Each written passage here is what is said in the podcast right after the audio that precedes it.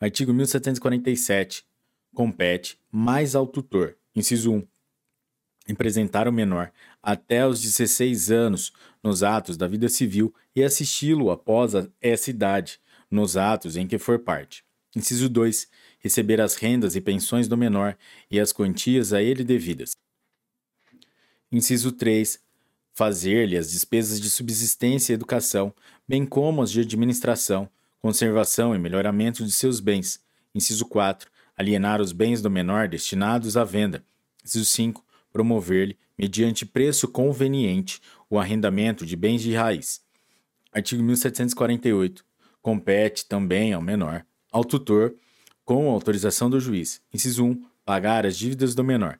Inciso 2. Aceitar por ele heranças, legados ou doações, ainda que com encargos. Inciso 3 transigir, inciso 4, vender-lhe os bens móveis, cuja conservação não convier e os imóveis nos casos em que for permitido.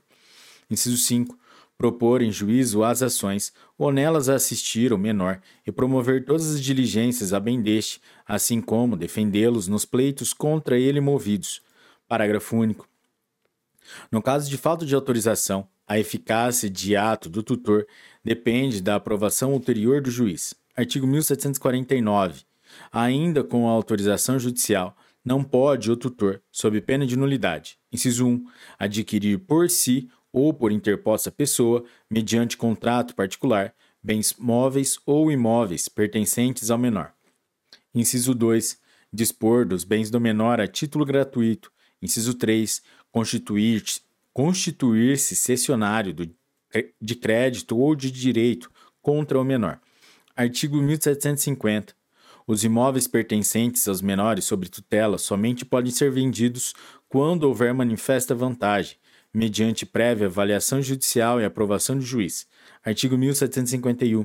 Antes de assumir a tutela, o tutor declarará tudo o que o menor lhe deva, sob pena de não, não lhe poder cobrar enquanto exerça a tutoria, salvo provando que não conhecia o débito quando o assumiu. Artigo 1752. O tutor responde pelos prejuízos que, por culpa ou dolo, causar ao tutelado, mas tem direito a ser pago pelo que realmente despender no exercício da tutela, salvo no caso do artigo 1734, e a perceber remuneração proporcional à importância dos bens administrados. Parágrafo 1. Ao protutor será arbitrada uma gratificação módica pela fiscalização efetuada. Parágrafo 2 são solidariamente responsáveis pelos prejuízos as pessoas às quais competia fiscalizar a atividade do tutor e as que concorreram para o dano. Seção 5 dos bens do tutelado. Artigo 1753.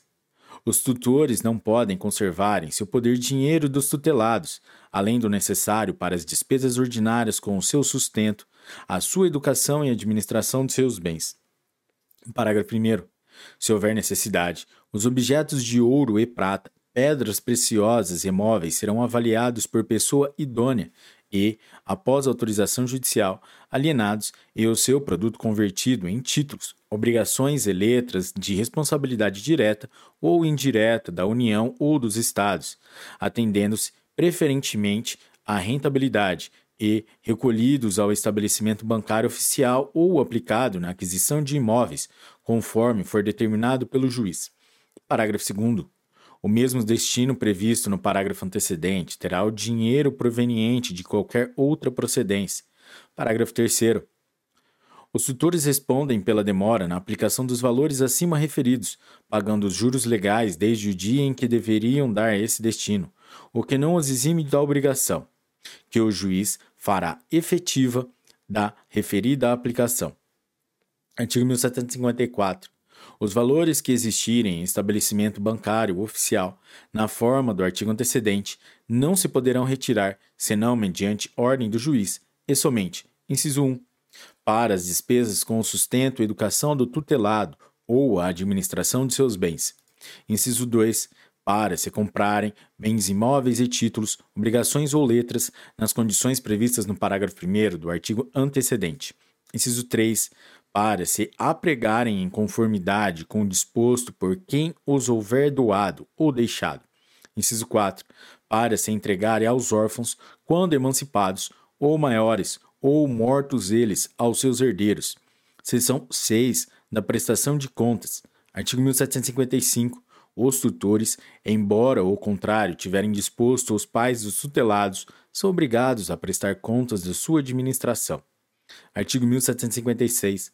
No fim de cada ano de administração, os tutores submeterão ao juiz o balanço respectivo, que, depois de aprovado, se anexará aos autos do inventário. Artigo 1757. Os tutores prestarão contas de dois em dois anos e também quando, por qualquer motivo, deixarem o exercício da tutela ou toda vez que o juiz achar conveniente. Parágrafo único. As contas serão prestadas em juízo e julgadas depois da audiência dos interessados, recolhendo o tutor imediatamente a estabelecimento bancário oficial ou saldos, ou adquirindo bens imóveis, ou títulos, obrigações ou letras, na forma do parágrafo 1 do artigo 1753. Artigo 1758. Fim da tutela pela emancipação ou maioridade. A quitação do menor não produzirá efeito antes de aprovadas as contas pelo juiz, subsistindo inteira até então a responsabilidade do, tu, do tutor. Artigo 1759. Nos casos de morte, ausência ou interdição do tutor, as contas serão prestadas por seus herdeiros ou representantes. Artigo 1760. Serão levadas a crédito do tutor todas as despesas justificadas e reconhecidamente proveitosas ao menor. Artigo 1761. As despesas com a prestação das contas serão pagas pelo tutelado. Artigo 1762. O alcance do tutor, bem como o saldo contra o tutelado, são dívidas de valor e vencem juros desde o julgamento definitivo das contas. Seção 7 da cessação da tutela. Artigo 1763. Cessa a condição de tutelado. Inciso 1. Com a maioridade ou emancipação do menor. Inciso 2. Ao cair o menor sob poder familiar, no caso de reconhecimento ou adoção. Artigo 1764 cessam as funções de tutor. Inciso 1. Ao expirar o termo em que era obrigado a servir. Inciso 2. Ao sobrevir escusa legítima. Inciso 3. Ao ser removido. Artigo 1765. O tutor é obrigado a servir por espaço de dois anos. Parágrafo único. Pode o tutor continuar no exercício da tutela, além do prazo previsto neste artigo, se o quiser e o juiz julgar conveniente ao menor. Artigo 1766 será destituído o tutor quando negligente, prevaricador ou incurso em incapacidade. Capítulo 2 da curatela, seção 1 dos interditos, artigo 1767.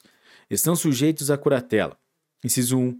Aqueles que, por causa transitória ou permanente, não puderem exprimir sua vontade. Inciso 2. Revogado. Inciso 3. Os ébrios habituais e os viciados em tóxicos. Inciso 4. Revogado. Inciso 5. Os pródigos. Artigo 1768 até o artigo 1773, revogados.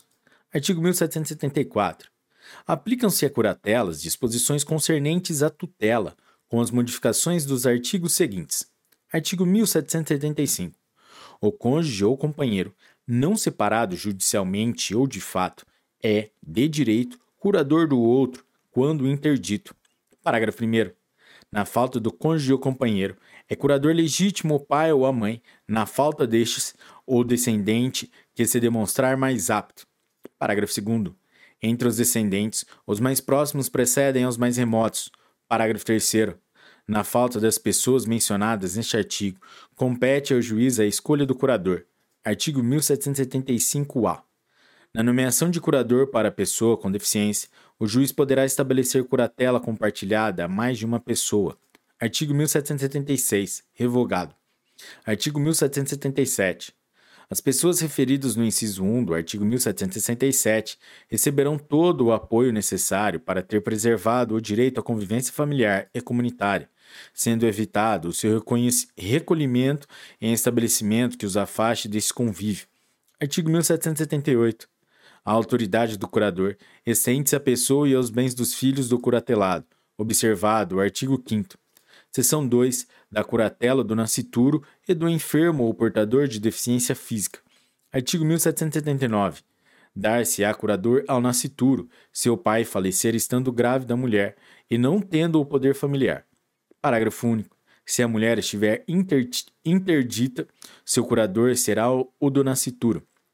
Artigo 1780, revogado. Seção 3 do exercício da curatela. Artigo 1781. As regras a respeito do exercício da curatela aplicam-se ao da, da curatela, com a restrição do artigo 1772 e as desta seção. Artigo 1782. A interdição do pródigo só o privará de, sem curador, emprestar, transigir, dar quitação, alienar, hipotecar, demandar ou ser demandado e praticar, em geral, os atos que não sejam de mera administração. Artigo 1783.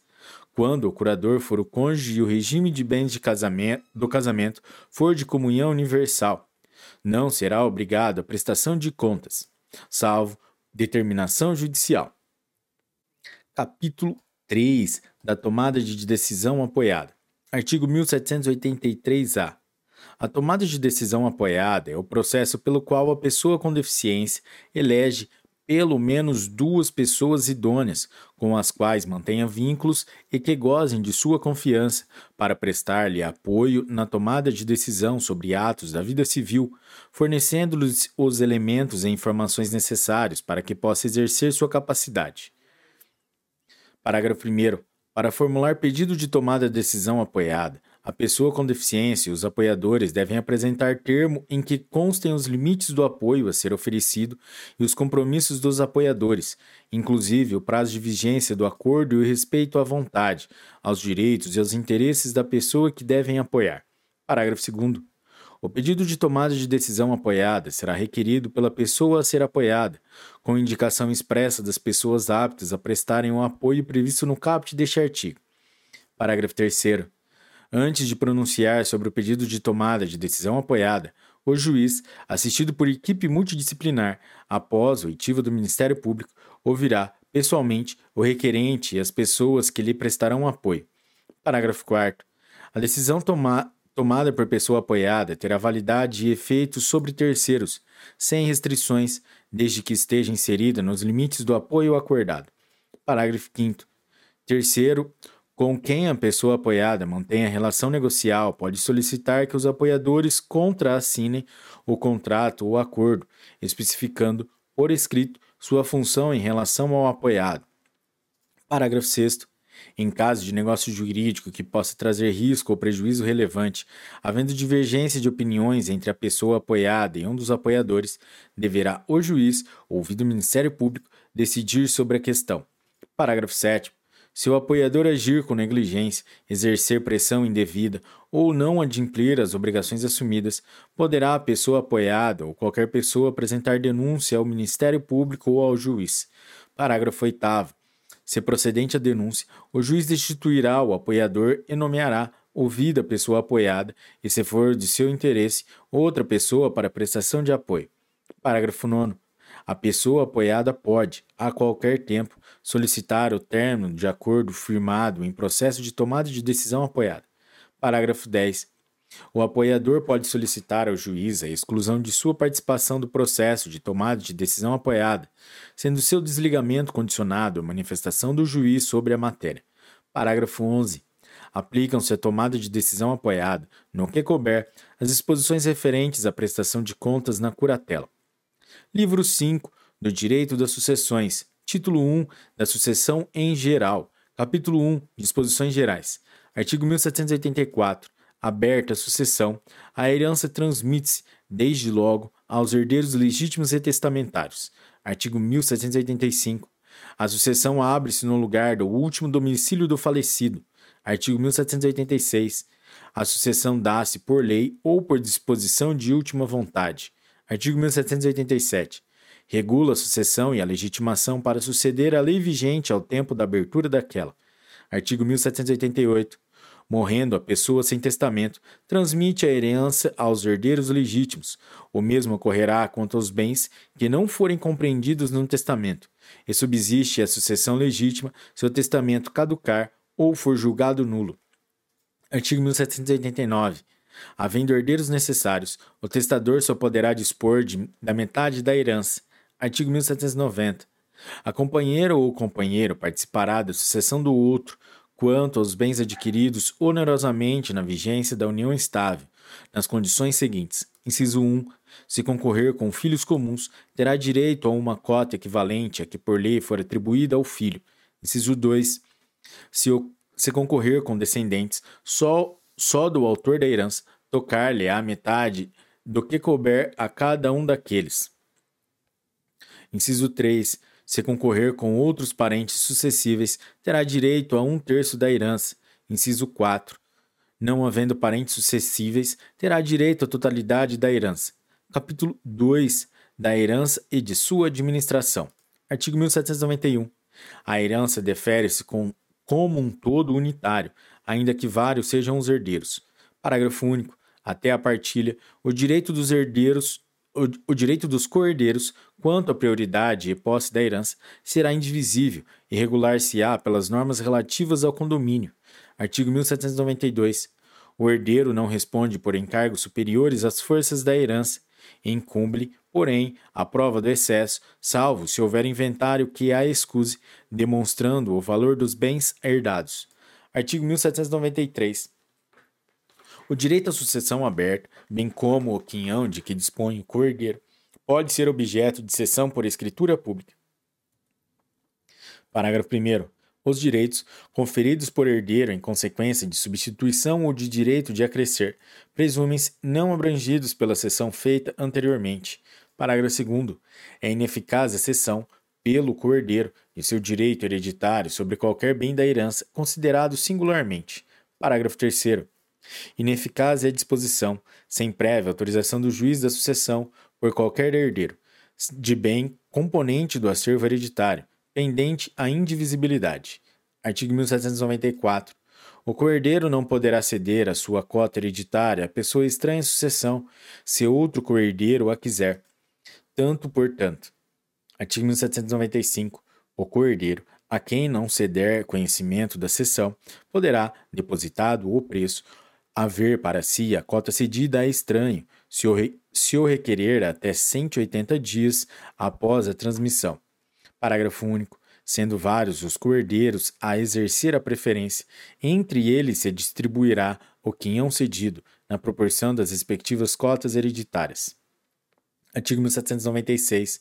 No prazo de 30 dias a contar da abertura da sucessão, instaurar-se-á inventário do patrimônio hereditário, perante o juízo competente no lugar da sucessão para fins de liquidação e, quando for o caso, de partilha da herança.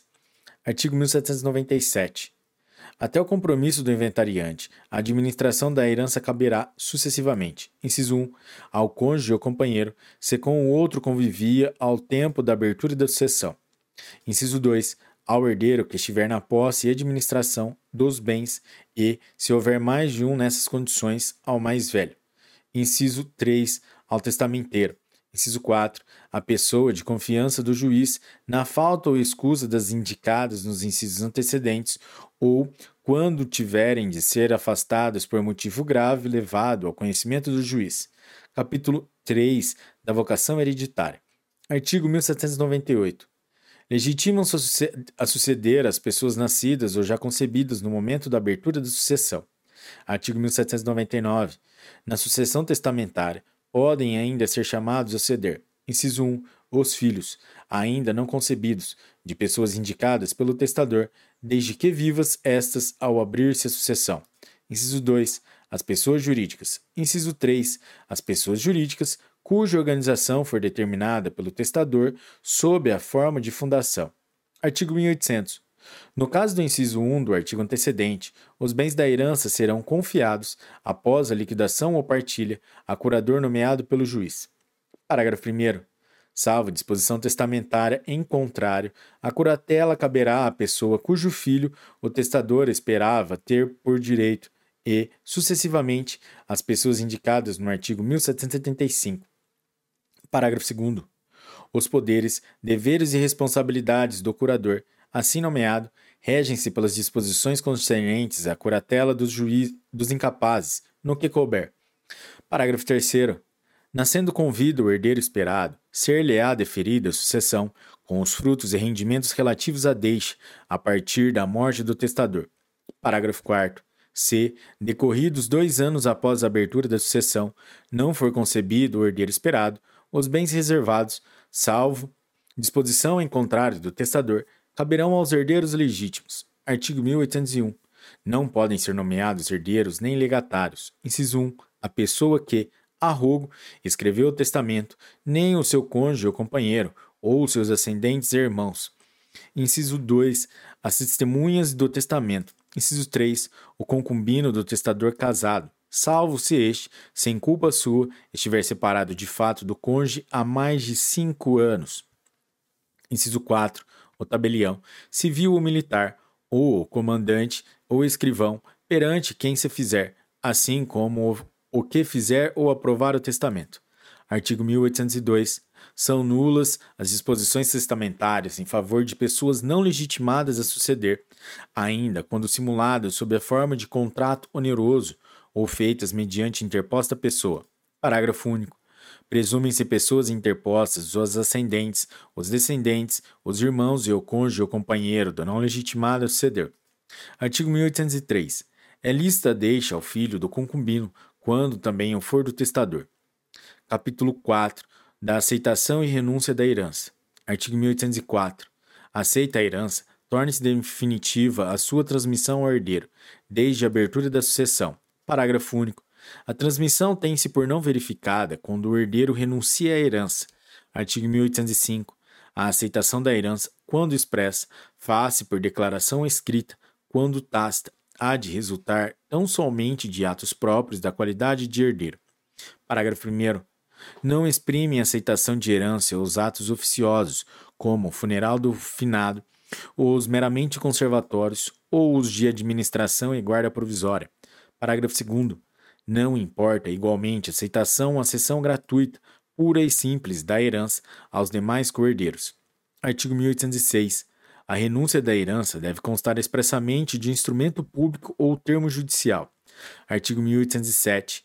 O interessado em que o herdeiro declare se aceita ou não a herança poderá, 20 dias após a abertura da sucessão, requerer ao juiz prazo razoável, não maior de 30 dias, para Nele, se pronunciar o herdeiro, sob pena de se haver a herança por aceita. Artigo 1808. Não se pode aceitar ou renunciar à herança em parte, sob condição ou a termo. Parágrafo 1. O herdeiro, a quem se testarem legados, pode aceitá-los, renunciando à herança, ou aceitando-a, aceitando repudiá-los. Parágrafo 2. O herdeiro, chamado na mesma sucessão a mais de um quinhão hereditário, sob títulos sucessórios diversos, pode livremente deliberar quanto aos quinhões que aceita e aos que renuncia. Artigo 1809. Falecendo o herdeiro antes de declarar se aceita a herança, o poder de acertar passa-lhe aos herdeiros, a menos que se trate de vocação adstrita a uma condição suspensiva, ainda não verificada. Parágrafo único. Os chamados à sucessão do herdeiro falecido antes da aceitação, desde que concordem em receber a segunda herança, poderão aceitar ou renunciar à primeira. Artigo 1810. Na sucessão legítima, a parte do renunciante acresce a dos outros herdeiros da mesma classe e, sendo ele o único desta, devolve-se aos da subsequente. Artigo 1811. Ninguém pode suceder, representando o herdeiro renunciante, se, porém, ele for o único legítimo da sua classe, ou se todos os outros da mesma classe renunciarem à herança, poderão os filhos vir à sucessão, por direito próprio e por, er e por cabeça. Artigo 1812. São irrevogáveis os atos de aceitação ou de renúncia da herança. Artigo 1813. Quando o herdeiro prejudicar os seus credores, renunciando à herança, poderão eles, com autorização do juiz, aceitá-la em nome do renunciante. Parágrafo 1. A habilitação dos credores se fará no prazo de 30 dias seguintes ao conhecimento do fato. Parágrafo 2. As dívidas do renunciante prevalece a renúncia quanto ao remanescente, que será devolvido aos demais herdeiros. Capítulo 5 dos excluídos da sucessão. Artigo 1814. São excluídos da sucessão os herdeiros ou legatários. Inciso 1. Que houverem sido autores coautores ou partícipes de homicídio doloso ou tentativa deste contra a pessoa de cuja sucessão se tratar, seu cônjuge, companheiro, ascendente ou descendente. Inciso 2. Que houverem acusado caluniosamente em juízo o autor da herança ou incorrerem em crime contra sua honra ou de seu cônjuge ou companheiro. Inciso 3. Que, por violência ou meios fraudulentos, inibirem ou obstarem o autor da herança de dispor livremente de seus bens por ato de última vontade. Artigo 1815. A exclusão do herdeiro ou legatário, em qualquer desses casos de indignidade, será declarada por sentença. Parágrafo 1. O direito de demandar a exclusão do herdeiro ou legatário extingue-se em quatro anos, contados da abertura da sucessão. Parágrafo 2. Na hipótese do inciso 1 do artigo 1814, o Ministério Público tem legitimidade para demandar a exclusão do herdeiro ou legatário. Artigo 1815. Galera, esse artigo foi incluído pela Lei nº 14.661. Fiquem atentos. Artigo 1815-A. Em qualquer dos casos de indignidade previstos no artigo 1814, o trânsito em julgado da sentença penal condenatória acarretará a imediata exclusão do herdeiro ou legatário indigno, independentemente da sentença prevista no caput do artigo 1815 deste caput. Artigo 1816. São pessoais os efeitos da exclusão. Os descendentes do herdeiro excluído sucedem, como se ele morto fosse antes da abertura da sucessão. Parágrafo único. O excluído da sucessão não terá direito ao usufruto ou administração dos bens que a seus sucessores couberem na herança, nem à sucessão eventual desses bens. Artigo 1817.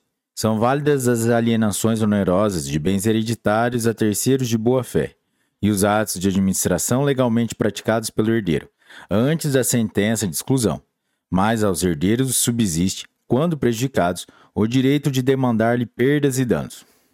Parágrafo único. O excluído da sucessão é obrigado a restituir os frutos e rendimentos que dos bens da herança houver percebido, mas tem direito a ser indenizado das despesas com a conservação deles. Artigo 1818. Aquele que incorreu em atos que determinem a exclusão da herança será admitido a ceder, se o ofendido o tiver especialmente reabilitado em testamento, ou em outro ato autêntico. Parágrafo único. Não havendo reabilitação expressa, o indigno contemplado em testamento do ofendido, quando o testador, ao testar, já conhecia a causa da indignidade, pode suceder no limite da disposição testamentária. Capítulo 6 da herança jacente. Artigo 1819. Falecendo alguém sem deixar testamento nem herdeiro legítimo notoriamente conhecido, os bens da herança, depois de arrecadados, ficarão sob a guarda e administração de um curador até a sua entrega ao sucessor devidamente habilitado ou a declaração de sua vacância. Artigo 1820. Praticadas as diligências de arrecadação e ultimado o inventário, serão expedidos editais na forma da lei processual e, decorrido um ano de sua primeira publicação, sem que haja herdeiro habilitado ou prenda ou penda a habilitação, será a herança declarada vacante. Artigo 1821 é assegurado aos credores o direito de pedir o pagamento das dívidas reconhecidas nos limites das forças da herança. Artigo 1822. A declaração de vacância da herança não prejudicará os herdeiros que legalmente se habilitarem, mas, decorridos cinco anos da abertura da sucessão, os bens arrecadados passarão ao domínio do município ou do Distrito Federal, se localizado nas respectivas circunscrições, incorporando-se ao domínio da União quando situados em território federal. Parágrafo único. Não se habilitando até a declaração de vacância, os colaterais ficarão excluídos da sucessão. Artigo 1823.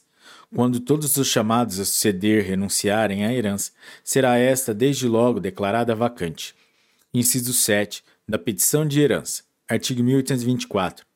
O herdeiro pode, em ação de petição da herança, demandar o reconhecimento de seu direito sucessório para obter a restituição da herança, ou de parte dela, contra quem, na qualidade de herdeiro, ou mesmo sem título, a possua. Artigo 1825.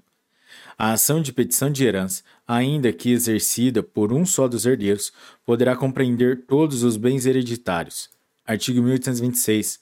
O possuidor da herança está obrigado à restituição dos bens do acervo, fixando-se-lhe a responsabilidade segundo a sua posse, observado e disposto nos artigos 1214 a 1222. Parágrafo único. A partir da citação, a responsabilidade do possuidor se há de aferir pelas regras concernentes à posse de má-fé e a mora. Artigo 1827. O herdeiro pode demandar os bens da herança, mesmo em poder de terceiros, sem prejuízo da responsabilidade do possuidor originário pelo valor dos bens alienados. Parágrafo único. São eficazes as alienações feitas a título oneroso pelo herdeiro aparente a terceiro de boa-fé. Artigo 1828. O herdeiro aparente que, de boa-fé, houver pago um legado, não está obrigado a prestar o equivalente ao verdadeiro sucessor, ressalvado a este o direito de proceder contra quem o recebeu. Título 2 da Sucessão Legítima, capítulo 1 da Ordem de Vocação Hereditária. Artigo 1829. A sucessão legítima defere-se na ordem seguinte: Inciso 1. Aos descendentes, em concorrência com o cônjuge sobrevivente, salvo se casado este com o falecido no regime da comunhão universal ou no da separação obrigatória de bens. Artigo 1640, parágrafo único. Ou C. No regime da comunhão parcial, o autor da herança não houver deixado bens particulares. Inciso 2. Aos descendentes, em concorrência com o cônjuge. Inciso 3. Ao cônjuge sobrevivente. Inciso 4. Aos colaterais. Artigo 1830. Somente reconhecido o direito sucessório ao cônjuge sobrevivente se, ao tempo da morte do outro, não estavam separados judicialmente, nem separados de fato há mais de dois anos, salvo prova, neste caso, de que essa convivência se tornará impossível sem culpa do sobrevivente. Artigo 1831. O cônjuge sobrevivente, qualquer que seja o regime de bens, será assegurado, sem prejuízo da participação que lhe caiba na herança, o direito real de habitação relativamente ao imóvel destinado à residência da família, desde que seja o único daquela natureza a inventariar. Artigo 1832. Em decorrência com os descendentes, artigo 1829, inciso 1, caberá ao cônjuge quinhão igual ao dos que sucederem por cabeça, não podendo sua cota ser inferior à quarta parte da herança, se for ascendente dos herdeiros com que concorrer. Artigo 1833. Entre os, de, entre os descendentes, os em grau mais próximo excluem os mais remotos, salvo o direito de representação. Artigo 1834. Os descendentes da mesma classe têm os mesmos direitos à sucessão de seus ascendentes. Artigo 1835. Na linha descendente, os filhos sucedem por cabeça e os outros descendentes por cabeça ou por estirpe, conforme se achem ou não no mesmo grau. Artigo 1830, 1836. Na falta de descendentes, são chamados à sucessão os ascendentes, em concorrência com o cônjuge sobrevivente. Parágrafo 1. Na classe dos ascendentes, o grau mais próximo exclui o mais remoto, sem distinção de linhas. Parágrafo 2. Havendo igualdade de grau e diversidade em linha, os ascendentes da linha paterna herdam a metade, cabendo a outra, a outra aos da linha materna. Artigo 1837. Concorrendo com o ascendente em primeiro grau, ao cônjuge tocará um terço da herança, caber-lhe a metade desta, se houver um só ascendente, ou se maior for aquele grau. Artigo 1838. Em falta de descendentes e ascendentes, será deferida a sucessão por inteiro ao cônjuge sobrevivente. Artigo 1839. Se não houver cônjuge sobrevivente, nas condições estabelecidas no artigo 1830, serão chamados os colaterais até o quarto grau. Artigo 1840. Na classe dos colaterais, os mais próximos excluem os mais remotos, salvo o direito de representação concedido aos filhos dos irmãos, aos filhos de irmãos. Artigo 1841. Concorrendo à herança do falecido, irmãos bilaterais com irmãos unilaterais, Cada um destes herdará metade do que cada um daqueles herdar. Artigo 1842. Não concorrendo à herança irmão bilateral, herdarão, em partes iguais, os unilaterais. Artigo 1843. Na falta de irmãos, herdarão os filhos destes, e, não os havendo, os tios. Parágrafo 1. Se concorrerem à herança somente filhos de irmãos falecidos, herdarão por cabeça. Parágrafo 2.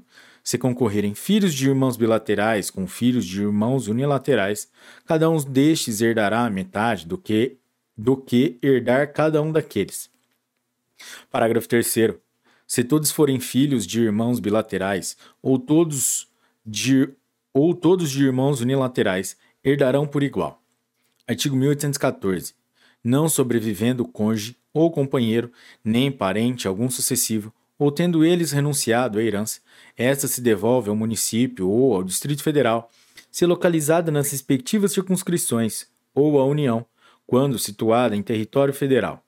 Capítulo 2 dos herdeiros necessários. Artigo 1845.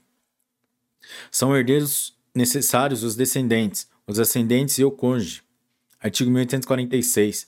Pertence aos herdeiros necessários, de pleno direito, a metade dos bens da herança, constituindo a legítima. Artigo 1847. Calcula-se a legítima sobre o valor dos bens existentes na abertura da sucessão, abatidas as dívidas e as despesas do funeral, adicionando-se, em seguida, o valor dos bens sujeitos à colação. Artigo 1848. Salvo se houver justa causa declarada no testamento, não pode o testador estabelecer cláusula de inalienabilidade, impenhorabilidade e de incomunicabilidade sobre os bens da legítima. Parágrafo 1. Não é permitido ao testador estabelecer a conversão dos bens da legítima em outros de espécie diversa. Parágrafo 2. Mediante autorização judicial e havendo justa causa, podem ser alienados os bens gravados, convertendo-se o produto em outros bens que ficarão subrogados nos ônus dos primeiros. Artigo 1849. O herdeiro necessário, a quem o testador deixar a sua parte disponível ou algum legado, não perderá o direito à legítima Artigo 1850. Pode excluir da sucessão os herdeiros colaterais, basta que o testador disponha de seu patrimônio sem os contemplar. Capítulo 3 do Direito de Representação. Artigo 1851.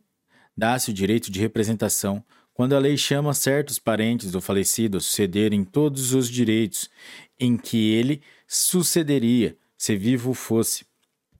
Artigo 1852. O direito de representação Dá-se na linha reta descendente, mas nunca na ascendente. Artigo 1853. Na linha transversal, somente se dá o direito de representação em favor dos filhos de irmãos do falecido, quando com irmãos deste concorrerem. Artigo 1854.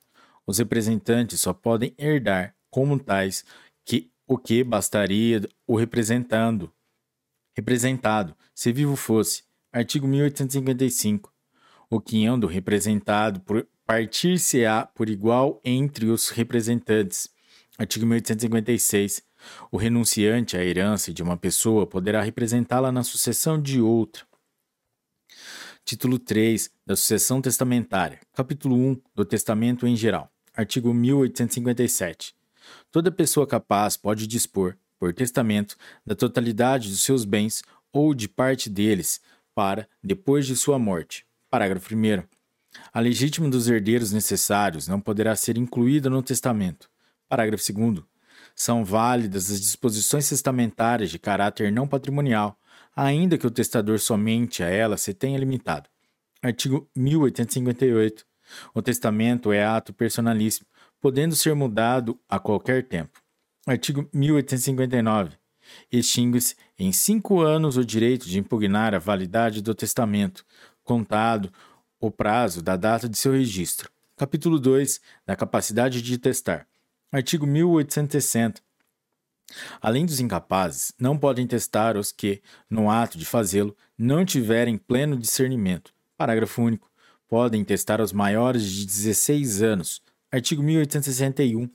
A incapacidade superveniente do testador não invalida o testamento, nem o testamento do incapaz se valida com a superveniência da capacidade. Capítulo 3 das formas ordinárias do testamento. Seção 1 Disposições gerais. Artigo 1862. São testamentos ordinários. Inciso 1 o público. Inciso 2 o cerrado. Inciso 3 o particular. Artigo 1863.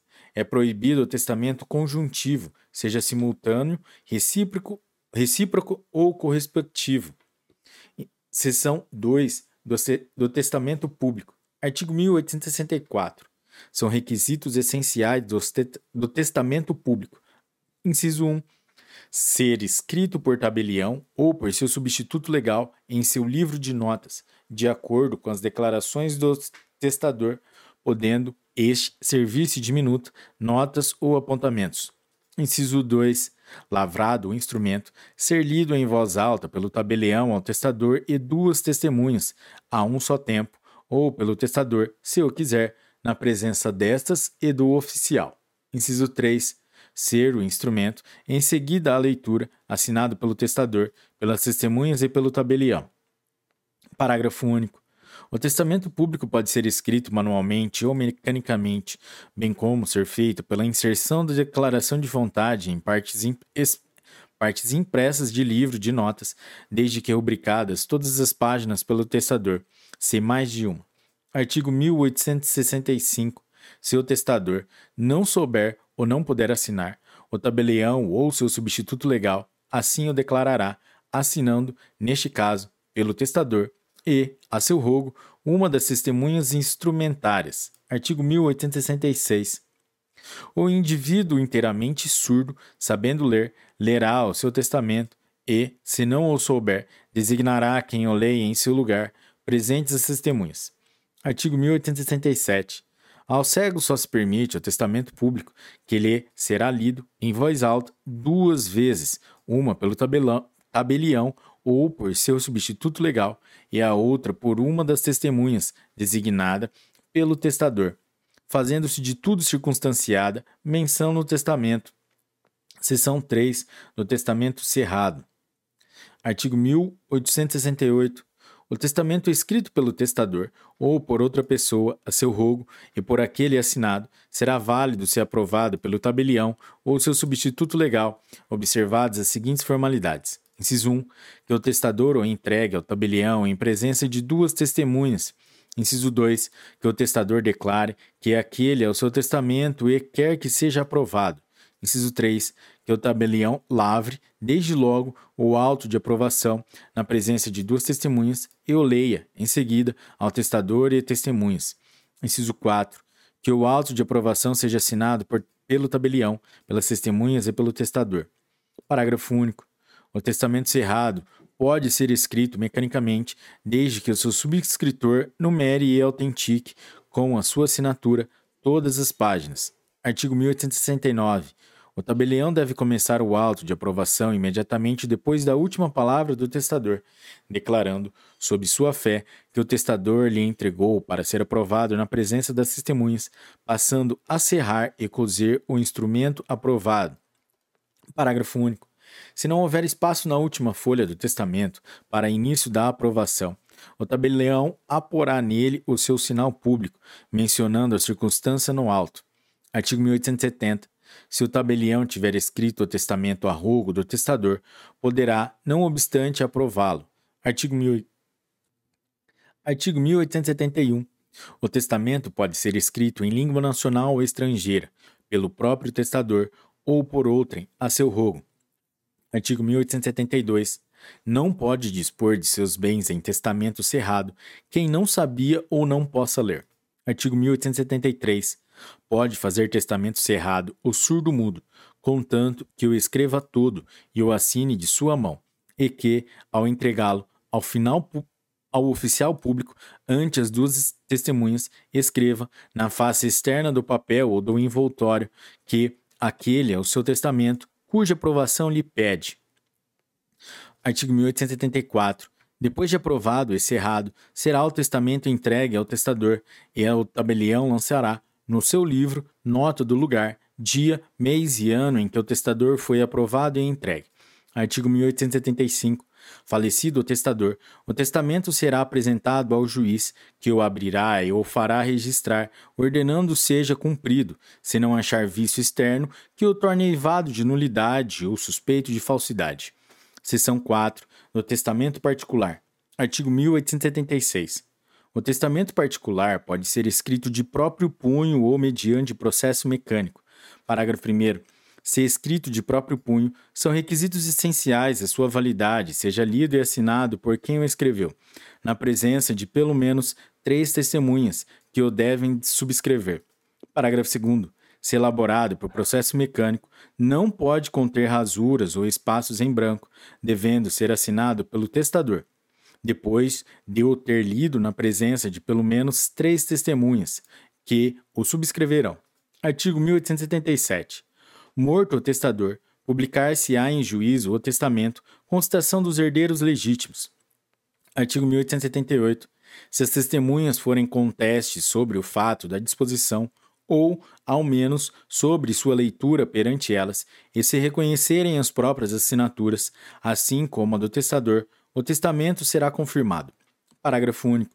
Se faltarem testemunhas, por morte ou ausência, e se pelo menos uma delas o reconhecer, o testamento poderá ser confirmado, se, a critério do juiz, houver prova suficiente de sua veracidade. Artigo 1879.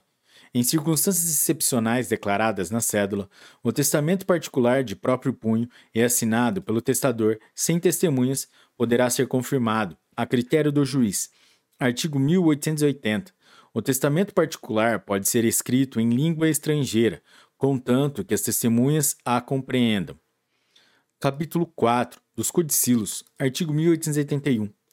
Toda pessoa capaz de testar poderá, mediante escrito particular seu, datado e assinado, fazer disposições especiais sobre o seu enterro, sobre esmolas de pouca monta a certas e determinadas pessoas, ou indeterminada, indeterminadamente aos pobres de certo lugar, assim como legar móveis, roupas ou joias de pouco valor de seu uso pessoal.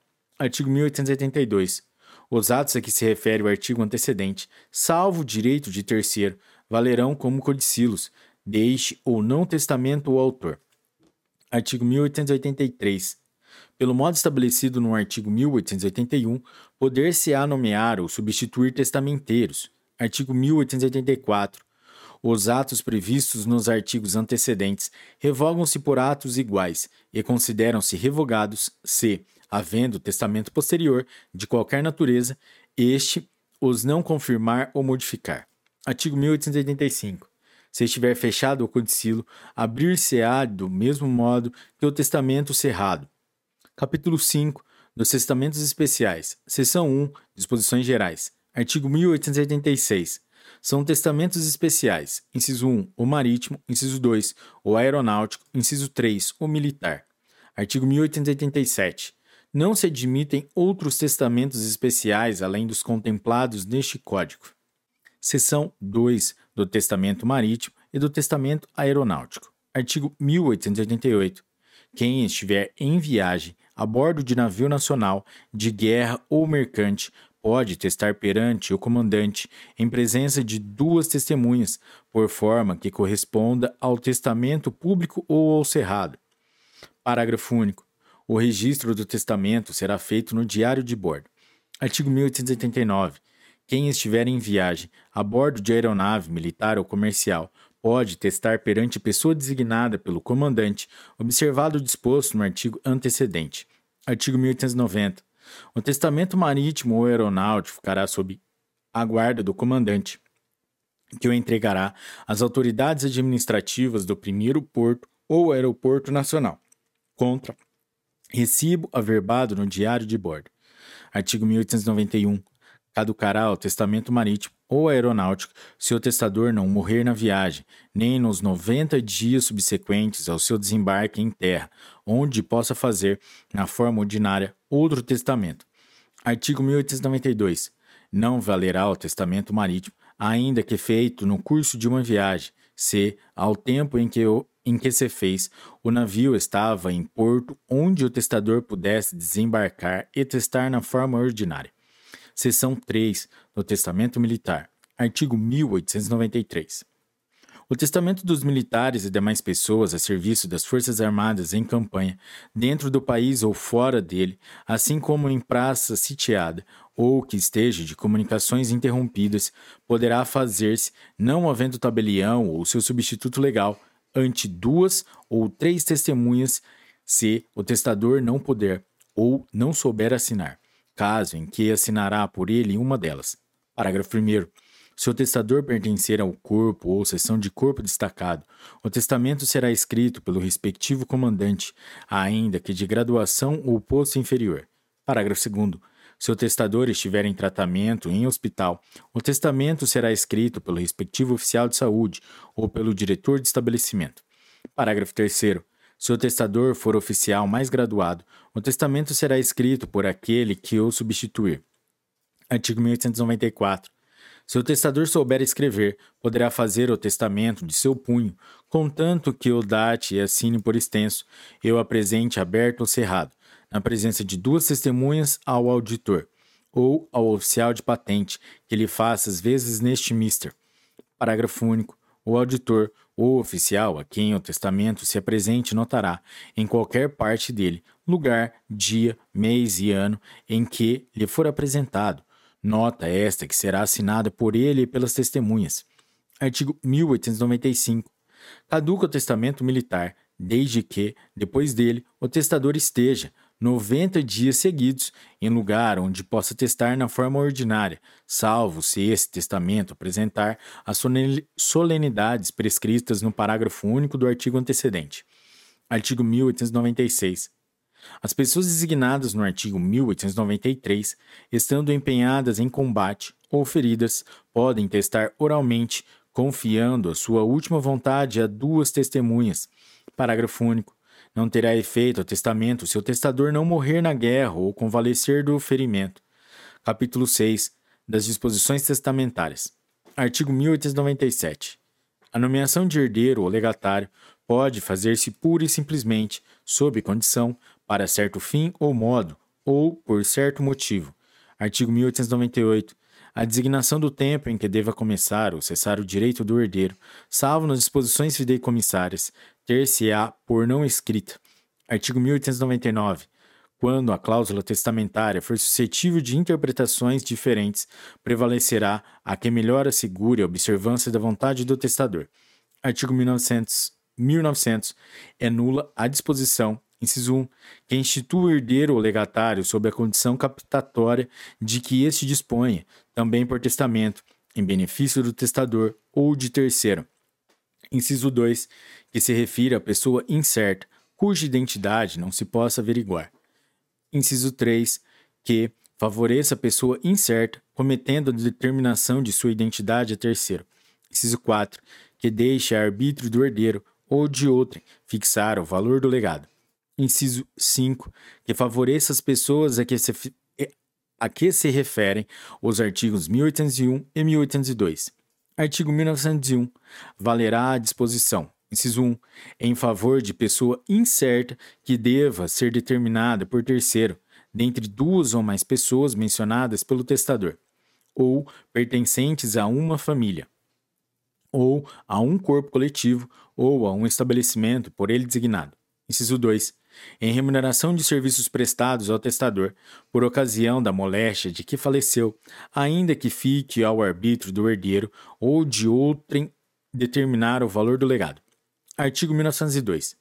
A disposição geral em favor dos pobres, dos estabelecimentos particulares de caridade ou dos de assistência pública, entender-se-á relativa aos pobres do lugar do domicílio do testador ao tempo de sua morte ou de seus estabelecimentos aicitos, salvo se manifestamente constar que tinha em mente beneficiar os de outra localidade. Parágrafo único. Nos casos deste, deste artigo, as instituições particulares proferirão sempre as públicas. Artigo 1903. O erro na designação de pessoa do herdeiro, do legatário ou da coisa legada, nula disposição, salvo se, pelo contexto do testamento, por outros documentos ou por fatos inequívocos, se puder identificar a pessoa ou coisa que o testador queria referir-se. Artigo 1904. Se o testamento nomear dois ou mais herdeiros, sem discriminar a parte de cada um, partilhar-se-á por igual, entre todos, a porção disponível do testador. Artigo 1905. Se o testador nomear certos herdeiros individualmente e outros coletivamente, a herança será dividida em tantas cotas quantos forem os indivíduos e os grupos designados. Artigo 1906. Se forem determinadas as cotas de cada herdeiro e não absorverem toda a herança, o remanescente pertencerá aos herdeiros legítimos, segundo a ordem de vocação hereditária. Artigo 1907 se forem determinados os quinhões de uns e não os de outros herdeiros, distribuir-se-á por igual a estes os últimos que a estes últimos o que restar, depois de completas as porções hereditárias dos primeiros. Artigo 1908. dispondo o testador que não caiba ao herdeiro instituído certo determinado objeto, dentre os da herança, tocará ele aos herdeiros legítimos. Artigo 1909. São anuláveis as disposições testamentárias inquinadas de erro, dolo ou coação. Parágrafo único. Extingue-se em quatro anos o direito de anular a disposição, contados de quando o interessado tiver conhecimento do vício. Artigo 1910. A ineficácia de uma disposição testamentária importa a das outras que, sem aquela, não teriam sido determinadas pelo testador. Artigo 1911. A cláusula de inalienabilidade imposta ao, aos bens por ato de liberalidade implica impenhorabilidade e incomunicabilidade. Parágrafo único. No caso de desapropriação de bens clausulados ou de sua alienação por conveniência econômica do donatário ou do herdeiro, mediante autorização judicial, o produto da venda converter-se-á em outros bens, sobre os quais incidirão as restrições opostas aos primeiros. Capítulo 7 dos Legados. Seção 1. Disposições Gerais. Artigo 1912. É ineficaz o legado de coisa certa que não pertence ao testador no momento da abertura da sucessão. Artigo 1913. Se o testador ordenar que o herdeiro ou legatário entregue coisa de sua propriedade a outro, não o cumprindo ele, entender-se-á que renunciou à herança ou ao legado. Artigo 1914.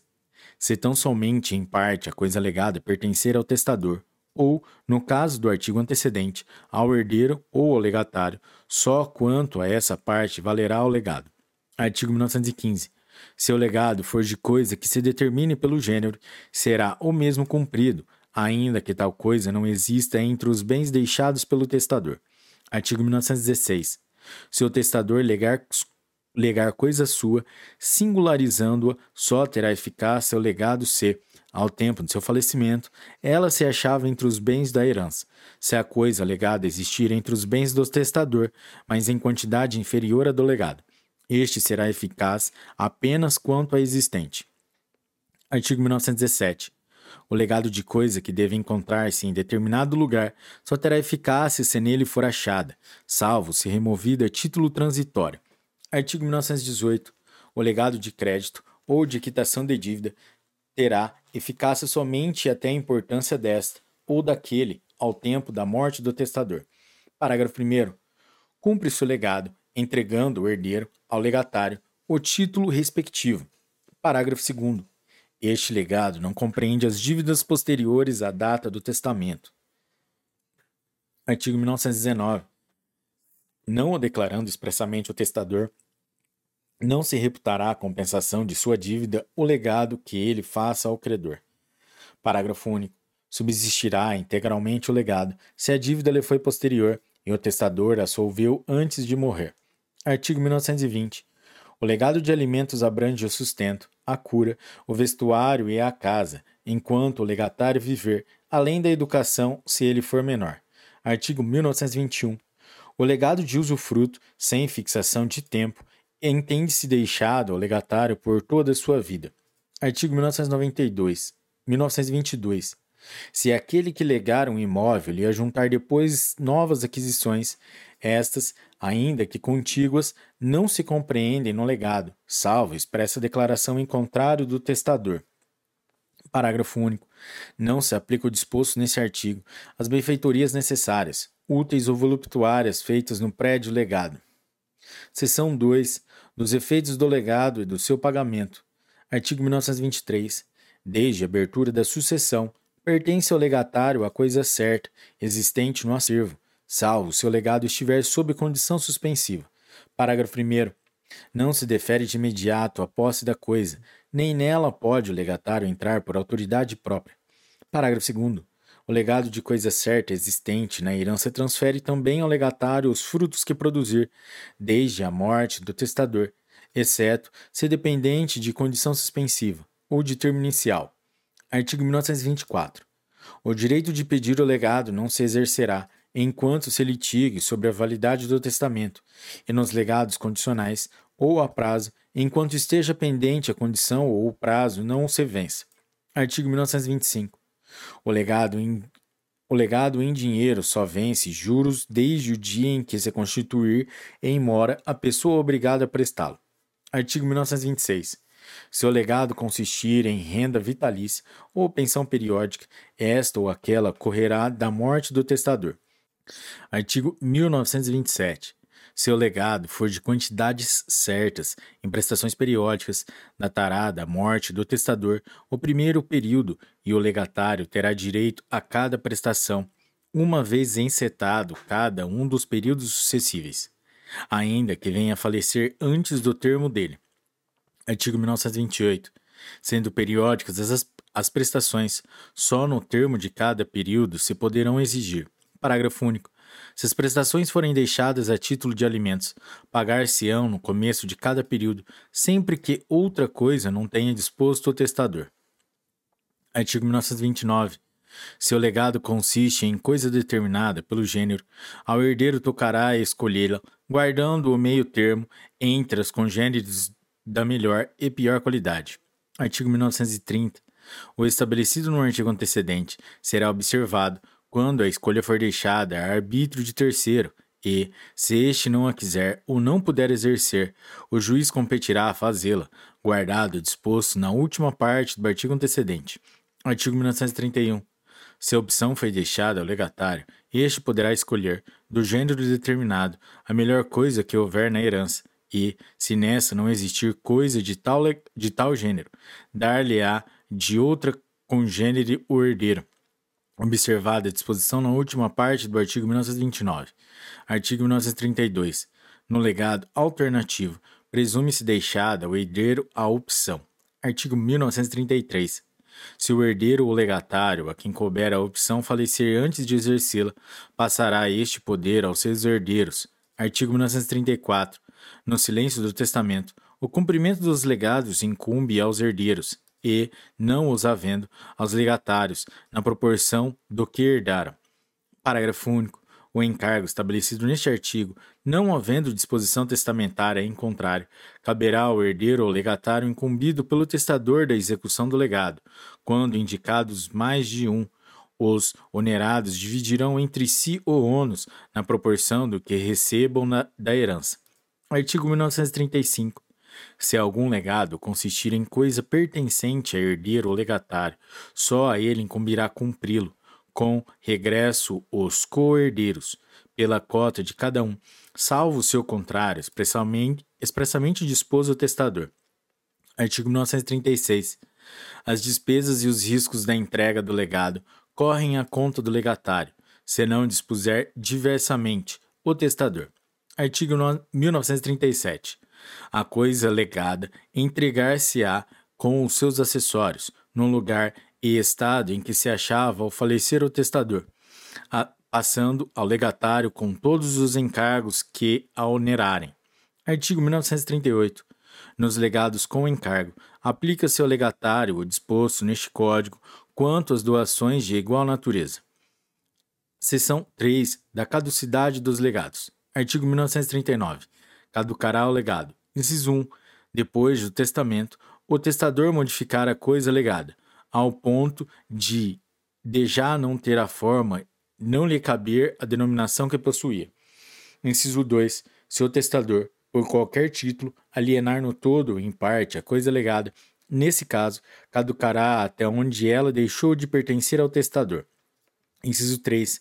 Se a coisa perecer ou for evicta, vivo ou morto o testador, sem culpa do herdeiro ou legatário incumbido de seu cumprimento. Inciso 4. Se o legatário for excluído da sucessão, nos termos do artigo 1815. Inciso 5. Se o legatário falecer antes do testador. Artigo 1940. Se o legado for de duas ou mais coisas alternativamente, e algumas delas perecerem, subsistirá quanto as restantes, perecendo parte de uma, valerá quanto ao seu remanescente o legado. Capítulo 8 O direito de acrescer entre herdeiros e legatários.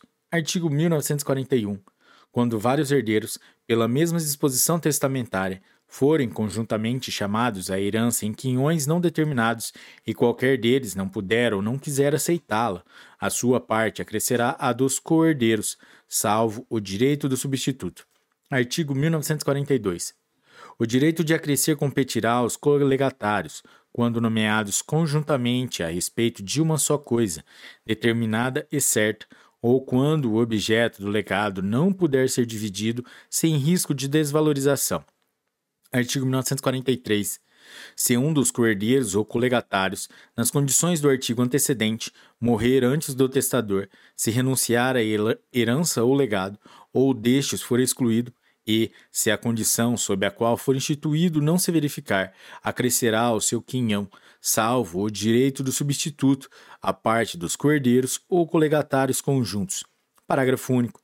Os coerdeiros ou colegatários, aos quais acresceu o quinhão daquele que não quis ou não pôde suceder, ficam sujeitos às obrigações ou encargos que oneravam. Artigo 1944. Quando não se efetua o direito de acrescer, transmite-se aos herdeiros legítimos a cota vaga do nomeado. Parágrafo único. Não existindo o direito de acrescer entre os colegatários, a cota do que faltar acresce ao herdeiro ou ao legatário incumbido de satisfazer esse legado, ou a todos os herdeiros, na proporção de seus quinhões, se o legado se deduziu da herança. Artigo 1945. Não pode o beneficiário do acréscimo repudiá-lo separadamente da herança ou legado que lhe caiba, salvo o seu acréscimo comportar encargos especiais impostos pelo testador. Nesse caso, uma vez repudiado, reverte o acréscimo para a pessoa a favor de quem os encargos foram instituídos. Artigo 1946. Legado um só usufruto conjuntamente a duas ou mais pessoas, a parte da que faltar acresce aos colegatários. Parágrafo único. Se não houver conjunção entre os colegatários, ou se, apesar de conjuntos, só lhes foi legada certa parte do usufruto, consolidar-se-ão na propriedade as cotas do que faltarem, à medida que, lhe, que eles forem faltando. Capítulo 9 das substituições. Seção 1 da substituição vulgar e da recíproca. Artigo 1927. 1947. O testador quer substituir outra pessoa ao herdeiro ou ao legatário nomeado, para o caso de um ou outro não querer ou não poder aceitar a herança ou o legado, presumindo-se que a substituição foi determinada para as duas alternativas, ainda que o testador só a uma se refira. Artigo 1948.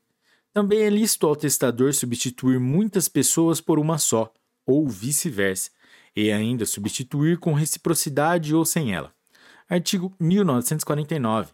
O substituto fica sujeito à condição ou encargo imposto ao substituído, quando não for diversa a intenção manifestada pelo testador, ou não resultar outra coisa da natureza da condição ou do encargo.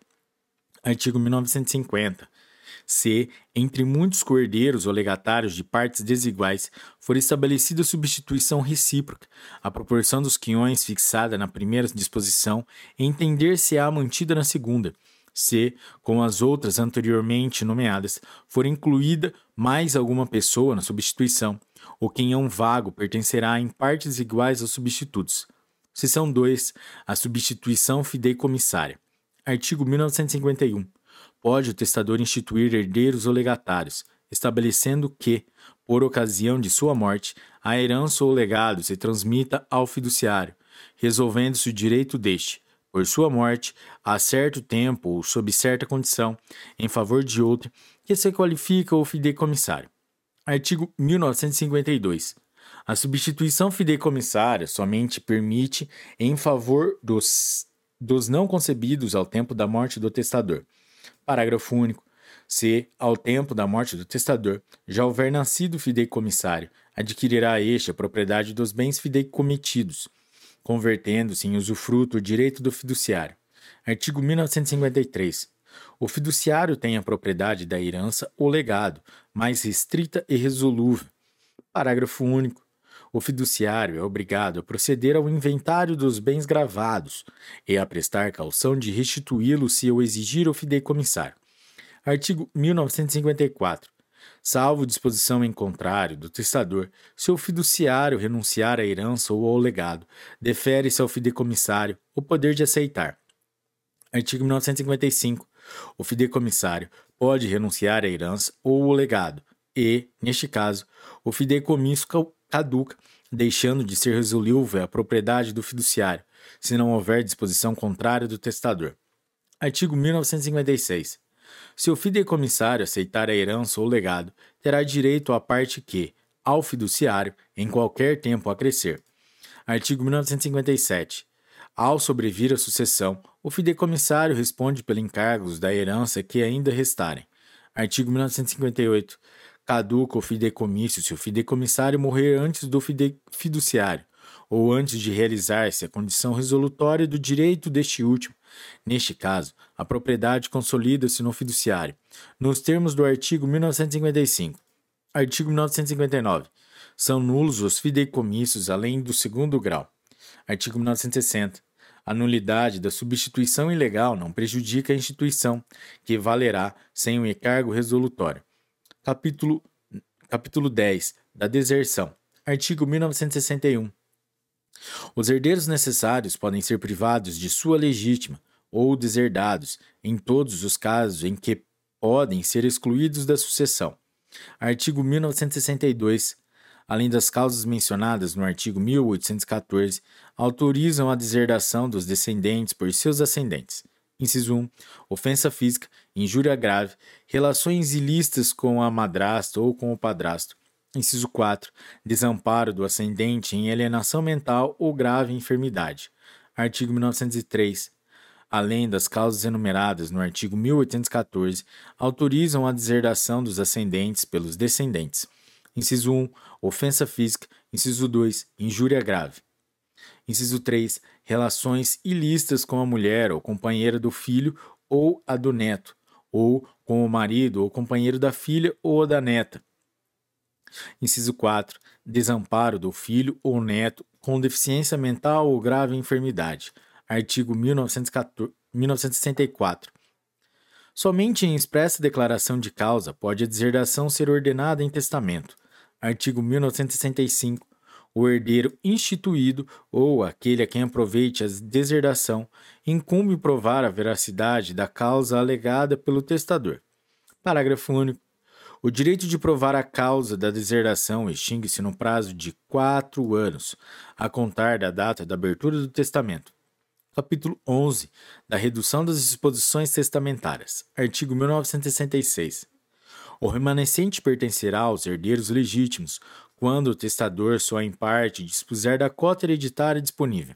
Artigo 1967. As disposições que excederem a parte disponível reduzir-se-ão aos limites dela, de conformidade com o disposto nos parágrafos seguintes. Parágrafo 1 em se verificando excederem as disposições testamentárias a porção disponível, serão proporcionalmente reduzidas as cotas do herdeiro ou herdeiros instituídos, até onde baste, e, não bastando, também os legados, na proporção do seu valor. Parágrafo 2.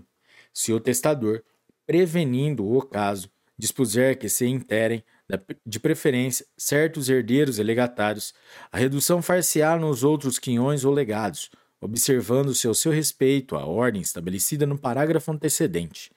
Artigo 1968.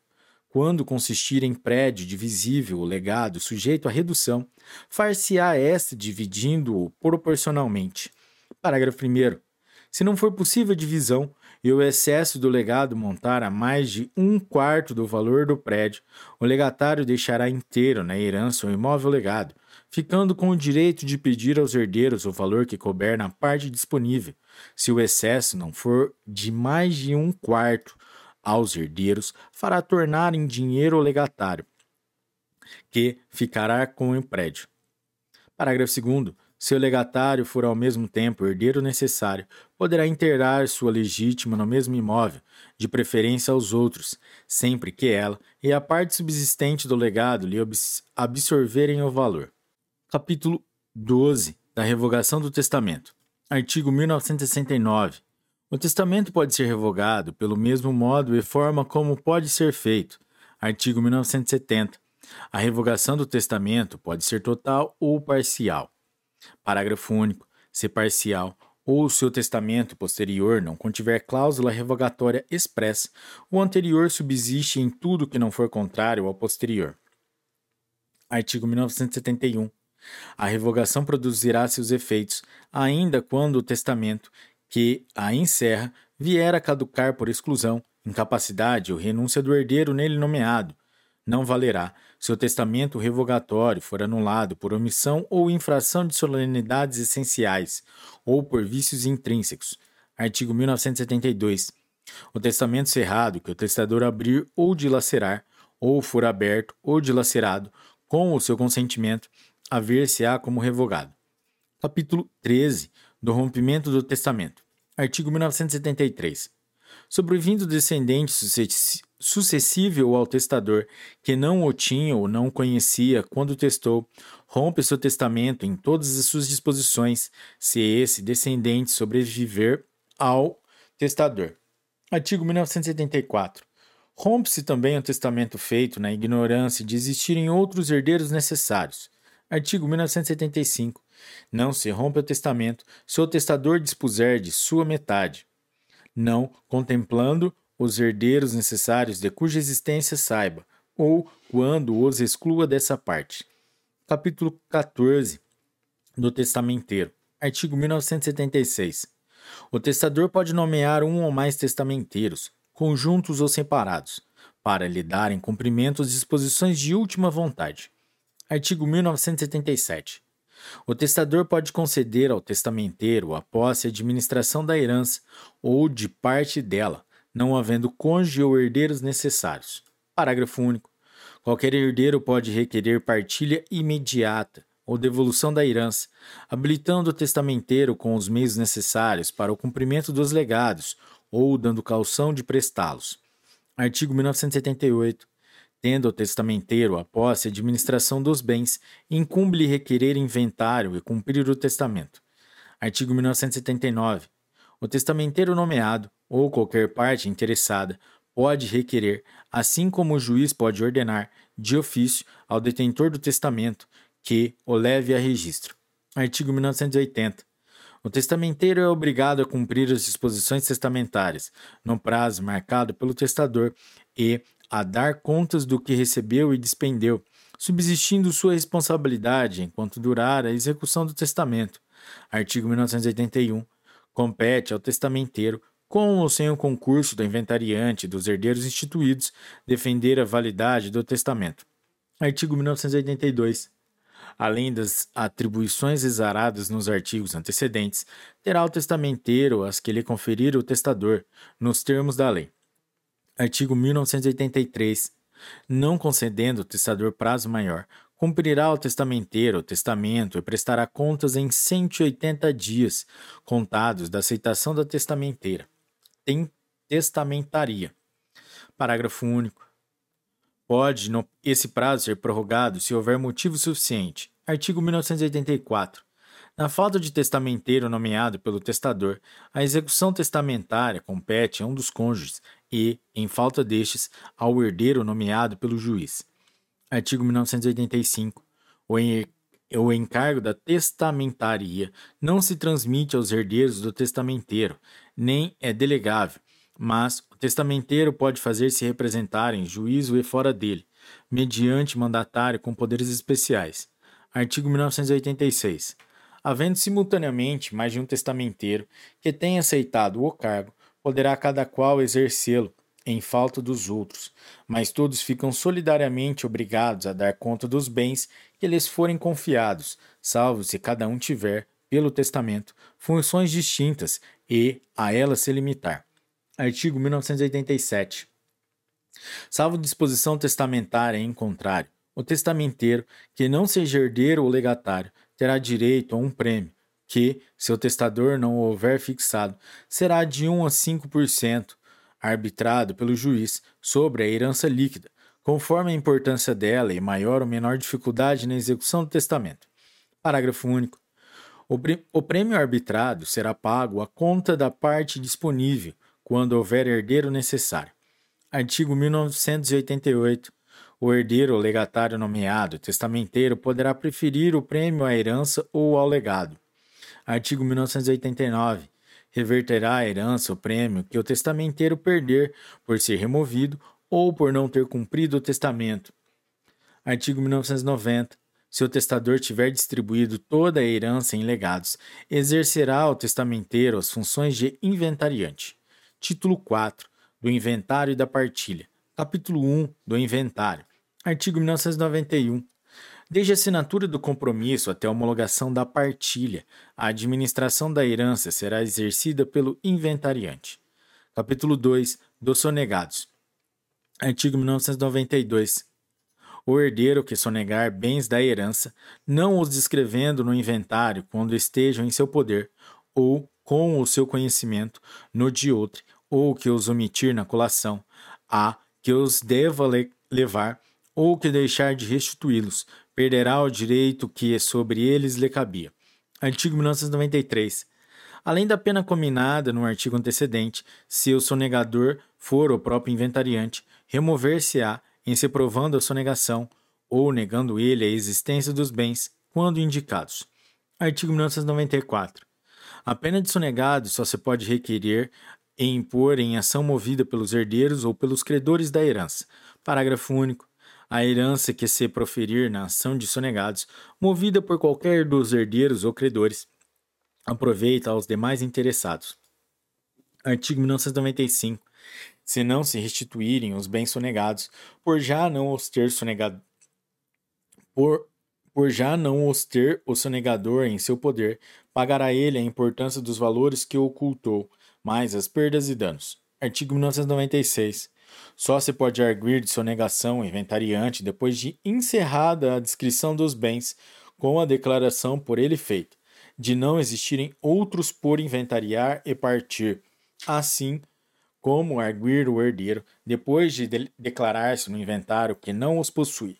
Capítulo 3 do pagamento das dívidas. Artigo 1997. A herança responde pelo pagamento das dívidas do falecido, mas, feita a partilha, só respondem os herdeiros, cada qual em proporção da parte que na herança lhe coube.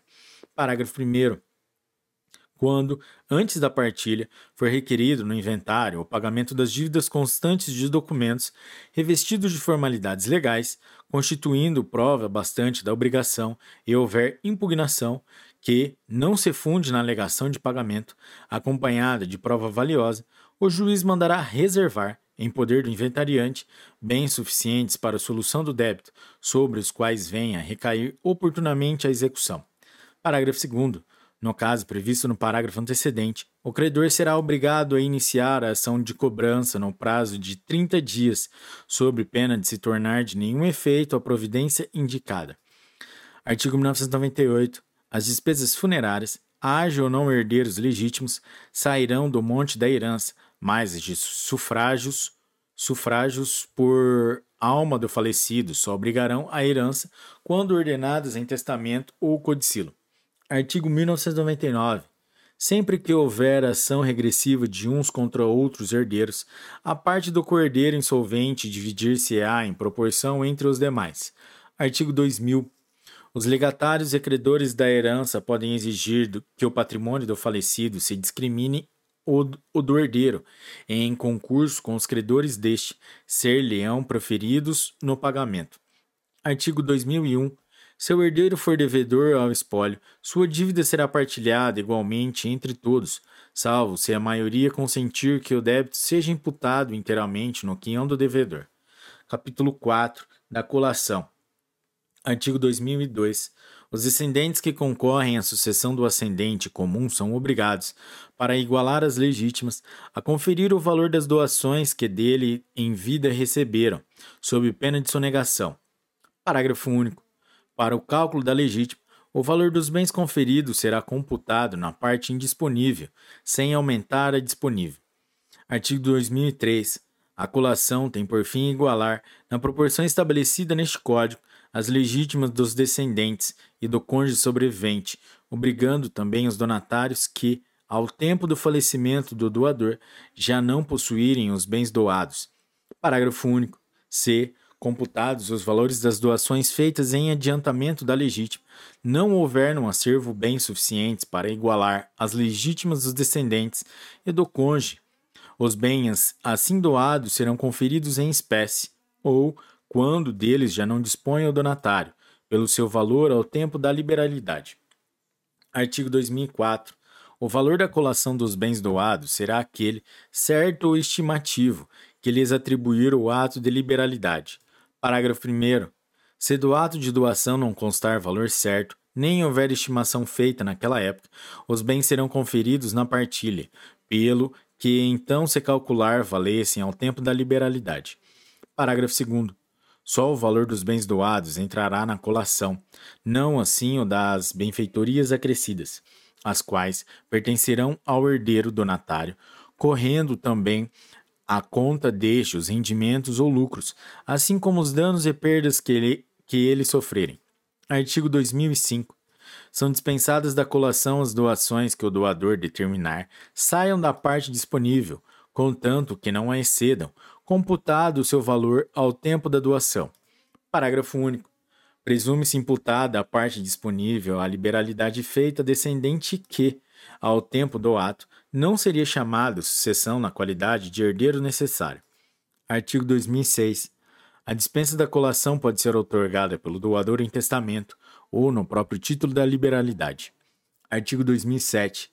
São sujeitas à redução as doações em que se apurar excesso quanto ao que o doador poderia dispor no momento da liberalidade. Parágrafo 1. O excesso será apurado com base no valor que os bens doados tinham no momento da liberalidade. Parágrafo 2. A redução da liberalidade far-se-á pela restituição ao monte do excesso assim apurado.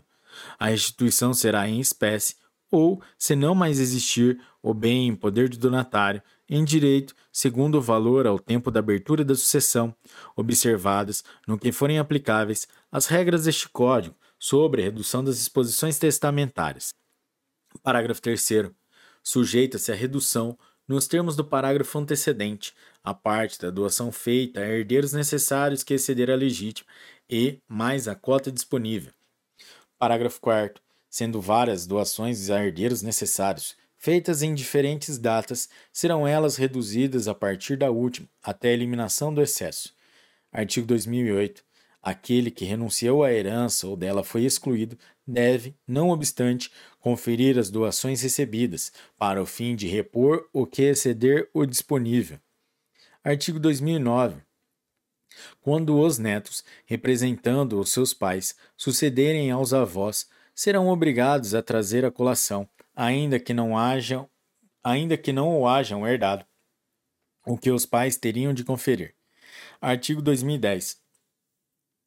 Não virão à colação os gastos ordinários do ascendente com o descendente, enquanto menor, na sua educação, estudos, sustento, vestuário, tratamento nas enfermidades, enxoval, assim como as despesas de casamento ou as feitas no interesse de sua defesa em processo crime. Artigo 2011. As doações remuneratórias de serviços feitos ao ascendente também não estão sujeitas à colação. Artigo 2012.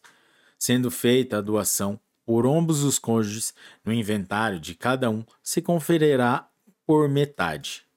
Capítulo 5 da partilha. Artigo 2013. O herdeiro pode sempre requerer a partilha, ainda que o testador o proíba, cabendo igual faculdade aos seus cessionários e credores. Artigo 2014. Pode o testador indicar os bens e valores que devem compor os quinhões hereditários, deliberando ele próprio a partilha, que prevalecerá, salvo se o valor dos bens não corresponder às cotas estabelecidas. Artigo 2015. Se os herdeiros forem capazes, poderão fazer partilha amigável, por escritura pública, termo nos autos do inventário ou escrito particular, homologado pelo juiz. Artigo 2016. Será sempre judicial a partilha, se os herdeiros divergirem, assim como se algum deles for incapaz. Artigo 2017. No partilhar os bens, observar-se-á, quanto ao seu valor, natureza e qualidade, a maior igualdade possível. Artigo 2018. É válida a partilha feita por ascendente, por ato entre vivos ou de última vontade, contanto que não prejudique a legítima dos herdeiros necessários. Artigo 2017. 2019. Os bens suscetíveis de divisão cômoda, que não couberem na meação do cônjuge sobrevivente ou no canhão de um só herdeiro, serão vendidos judicialmente, partilhando-se o valor apurado, a não ser que haja acordo para serem adjudicados a todos. Parágrafo 1. Não se fará a venda judicial se o cônjuge sobrevivente ou um ou um ou mais herdeiros requererem lhe seja adjudicado o bem, repondo aos outros, em dinheiro, a diferença após avaliação atualizada. Parágrafo 2. Se a adjudicação for requerida por mais de um herdeiro, observar-se-á o processo da licitação. Artigo 2020. Os herdeiros em posse dos bens da herança, o cônjuge sobrevivente e o inventariante são obrigados a trazer ao acervo os frutos que perceberam, desde a abertura da sucessão. Têm direito ao reembolso das despesas necessárias e úteis que fizeram, e respondem pelo dano a que, por dolo ou culpa, deram a causa. Artigo 2021. Quando parte da herança consistir em bens remotos de lugar do inventário, litigiosos ou de liquidação morosa ou difícil, poderá proceder-se, no prazo legal, à partilha dos outros, reservando-se aqueles para uma ou mais sobrepartilhas, sobre a guarda e administração do mesmo ou diverso inventariante, e consentimento da maioria dos herdeiros. Artigo 2022. Ficam sujeitos à sobrepartilha os bens sonegados e quaisquer outros bens da herança de que se tiver ciência após partilha. Capítulo 6 da Garantia dos Quinhões Hereditários. Artigo 2023. Julgada a partilha, fica o direito de cada um dos herdeiros circunscrito aos bens do seu quinhão.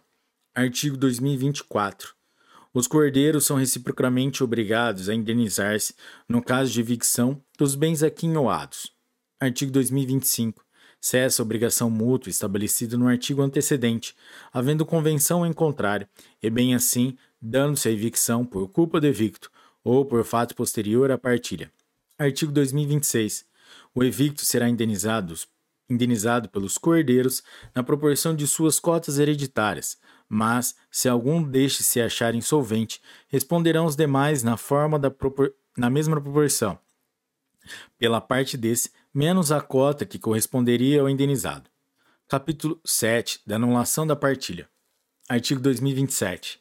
A partilha é anulável pelos vícios e defeitos que invalidam, em geral, os negócios jurídicos. Parágrafo único. Extingue-se em um ano o direito de anular a partilha. Livro complementar das disposições finais e transitórias. Essa parte é boa, né, galera? Chegando ao final. Artigo 2028. Serão os da lei anterior aos prazos, quando reduzidos por este Código, e se, na data de sua entrada em vigor, já houver transcorrido mais da metade do tempo estabelecido na lei revogada. Artigo 2029. Até dois anos após a entrada em vigor deste Código, os prazos estabelecidos no parágrafo único do artigo, artigo 1238 e, no parágrafo único do artigo 1242, serão acrescidos de dois anos, qualquer que seja o tempo transcorrido na vigência do anterior. Lei nº 3071, de 1 de janeiro de 1916. Artigo 2030. O acréscimo de que trata o artigo antecedente será feito nos casos em a que se refere ao parágrafo 4 do artigo 1228. Artigo 2031 as associações, sociedades e fundações, constituídas na forma das leis anteriores, bem como os empresários, deverão se adaptar às disposições deste Código até 11 de janeiro de 2007. Parágrafo único. O disposto nesse artigo não se aplica às organizações religiosas nem aos partidos políticos. Artigo 2032 as fundações, instituídas segundo a legislação anterior, inclusive as de fins diversos dos previstos no parágrafo único do artigo 62, subordinam-se quanto ao seu funcionamento ao disposto neste Código. Artigo 2033 salvo o disposto em lei especial, as modificações dos atos constitutivos das pessoas jurídicas referidas no artigo 44, bem como a sua transformação, incorporação, cisão ou fusão, regem-se desde logo por este Código. Artigo 2034. A dissolução e a liquidação das pessoas jurídicas referidas no artigo antecedente, quando iniciadas antes da vigência deste Código, obedecerão ao disposto nas leis anteriores. Artigo 2035. A validade dos negócios e demais atos jurídicos constituídos antes da entrada em vigor deste Código obedece ao disposto nas leis anteriores, referidas no artigo 2045, mais os seus efeitos, produzidos após a vigência deste Código, aos preceitos dele se subordinam, salvo se houver sido prevista pelas partes determinada forma de execução. Parágrafo único. Nenhuma convenção prevalecerá se contrariar preceitos da ordem pública, tais como os estabelecidos por este Código, para assegurar a função social da propriedade e dos contratos. Artigo 2036. A locação do prédio urbano, que esteja sujeita à lei especial, por esta continua a ser regida. Artigo 2037. Salvo disposição em contrário, aplicam seus empresários e sociedades empresárias as disposições de lei não revogadas por este Código, referentes a comerciantes ou a sociedades comerciais, bem como a atividades mercantis. Artigo 2038. Fica proibida a constituição de enfiteuses e subenfiteuses, subordinando-se às existentes, até sua extinção, as disposições do Código Civil anterior, Lei nº 3071, de 1 de janeiro de 1916, e leis posteriores. Parágrafo 1. Nos aforamentos a que se refere este artigo, é defeso, inciso 1, cobrar laudêmio ou prestação análoga nas transmissões de bem aforado, sobre o valor das construções ou plantações. Inciso 2, constituir subenfiteuse. Parágrafo 2. A enfiteuse dos terrenos da Marinha crescidos regula, regula-se por lei especial. Artigo 2039. O regime de bens nos casamentos celebrados na vigência do Código Civil anterior, Lei 3071, de 1 de janeiro de 1916, é por ele estabelecido. Artigo 2040.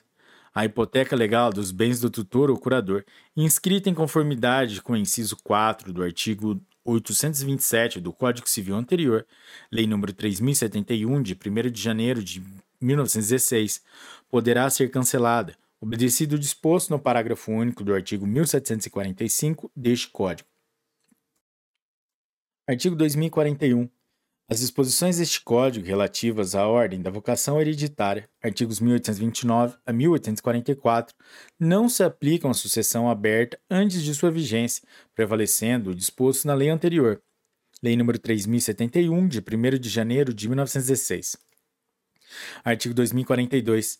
Aplica-se o disposto no caput do artigo 1848 quando aberta a sucessão no prazo de um ano após a entrada em vigor deste Código, ainda que o testamento tenha sido feito na vigência do anterior. Lei 3071, de 1 de janeiro de 1916. Se, no prazo, o testador não aditar o testamento para declarar a justa causa de cláusula aposta legítima, não subsistirá a restrição. Artigo 2043. Até que por outra forma se disciplinem, continuam em vigor as disposições de natureza processual, administrativa ou penal, constantes de lei, leis cujos preceitos de natureza civil hajam sido incorporados a este Código. Artigo 2044. Este Código entrará em vigor um ano após a sua publicação. Artigo 2045. Revogam-se a lei 3071, de 1 de janeiro de, de 1916, o Código Civil, e a parte primeira do Código Comercial, Lei número 556, de 25 de junho de 1850. Artigo 2046. Todas as remissões em diplomas legislativos aos códigos referidos no artigo antecedente consideram-se feitas as disposições correspondentes deste código. Galera, é isso aí. Se você chegou até aqui, meus parabéns, meta cumprida. E se você curtiu esse episódio, esta lei, deixe o seu like, seus comentários e principalmente compartilhe com seus melhores amigos. E até a próxima. Bons estudos. Obrigado pela audiência. Tchau.